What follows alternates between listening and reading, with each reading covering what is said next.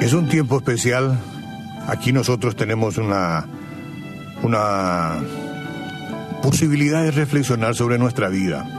Nosotros somos como una computadora, hemos escuchado muchas veces, ¿verdad? Pero vamos a ver, Proverbios 22, 7, 17 al 19. Inclina tu oído y oye las palabras de los sabios y aplica tu corazón a mi sabiduría, porque es cosa deliciosa. Si las guardares dentro de ti, si juntamente se afirman sobre tus labios, para que tu confianza sea en Jehová, te las he hecho saber hoy a ti también. Como dije, usted lo ha oído antes. Su mente es parecida a una computadora, pero a menudo fallamos al considerar el hecho de que lo que usted programe en ella dicta cómo funcionará. Sería muy necio quejarse. Detesto esta computadora. Nunca me da la respuesta correcta. Nunca hace lo que quiero. Piénselo. Usted puede tener la computadora más poderosa del mundo, pero si le añade un programa o información incorrecta, nunca va a operar como el fabricante la diseñó. Además ahora tenemos un sinfín de virus. ¿ah? bueno, sí, de virus que tiene que ver con lo, que afecta a nuestra salud. Pero también hay virus electrónicos, ocultos en el espacio cibernético, esperando la oportunidad de destruir su disco duro y la información guardada en su computadora. Esta clave, eh, que es la clase de virus, pueden entrar en una computadora que está perfectamente bien y contaminar sus programas. En poco tiempo lo puede hacer la computadora estará más lenta, ¿verdad? Desarrollará errores en sus funciones y posiblemente no podrá tener acceso a los programas que necesita, ni siquiera recuperar documentos importantes. En demasiadas ocasiones, señoras y señores, y sin querer, usted pasa el virus a sus amigos. Así es como funcionan las computadoras.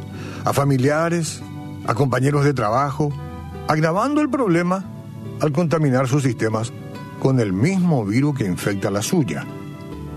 Uno no sabe, había sido que enviamos un virus. Bueno, nuestra computadora lo hizo. Estos problemas ocurren normalmente no porque la computadora sea defectuosa, sino porque alguien programó algo o contaminó programas buenos y valiosos o información contenida en ellos. De igual manera, a menudo permitimos que pensamientos, palabras negativas u otros virus engañosos cambien sutilmente nuestras mentes o corrompan nuestro sistema operativo, nuestra información y nuestros valores. Señores, fuimos creados a la imagen de Dios.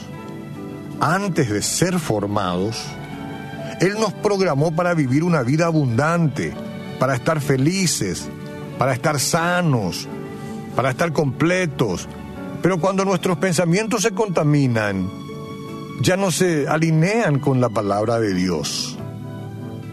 Cometemos graves errores y tomamos decisiones equivocadas. Vivimos con una autoestima baja, con preocupaciones, con temores, sentimientos de insuficiencia e inseguridad.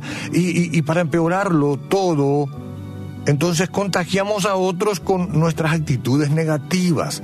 Por eso es que este programa antidepresivo trata de ser el equilibrio perfecto. No porque seamos perfectos nosotros, sino porque lo que queremos es contagiar con actitudes positivas y no negativas a quienes nos rodean. Si reconoce que eso lo está, le está sucediendo a usted, tiene que reprogramar nomás su computadora. Tiene que cambiar su manera de pensar. Entienda que usted no está defectuoso Dios le hizo y le programó para la victoria a usted y a mí. Pero hasta que no tengamos alineada la forma de pensar con el instructivo del fabricante, la palabra de Dios, ¿verdad? Nunca podremos operar a todo nuestro potencial. La Biblia dice, os he puesto delante la vida y la muerte, la bendición y la maldición, escoge pues la vida esto no es un asunto que se arregla a la primera. Es una decisión que tenemos que hacer a cada momento. Tenemos que decidir ¿Qué cosa meditaremos en lo positivo? Escoger pensar en lo bueno. Eso es lo que tenemos que decidir. Lo negativo siempre estará a nuestro alrededor, siempre. Todas estas informaciones negativas que vienen. Nosotros no tenemos que ser canal de desalentar a otra gente con todo. Al contrario, tenemos que decidir meditar en lo correcto y no en lo incorrecto. Vamos a escoger pensar en lo que tiene, no en lo que nosotros no tenemos. Vamos a escoger tener pensamientos correctos. No se puede evitar que los pensamientos negativos toquen a la puerta, es cierto, pero sí se puede controlar si la va a abrir o no la va a abrir, si la vamos a permitir entrar o no. Si se mantiene alerta en esa puerta donde golpea, entonces nosotros mantenemos nuestra mente enfocada en las cosas buenas de Dios y punto, en las cosas buenas, en ese Dios que nos dice, yo guardaré en completa paz aquel cuyo pensamiento en mí persevera. Lo estoy personalizando. Usted puede tener paz en medio de todas estas tormentas del momento, si solo aprende a escoger los pensamientos correctos.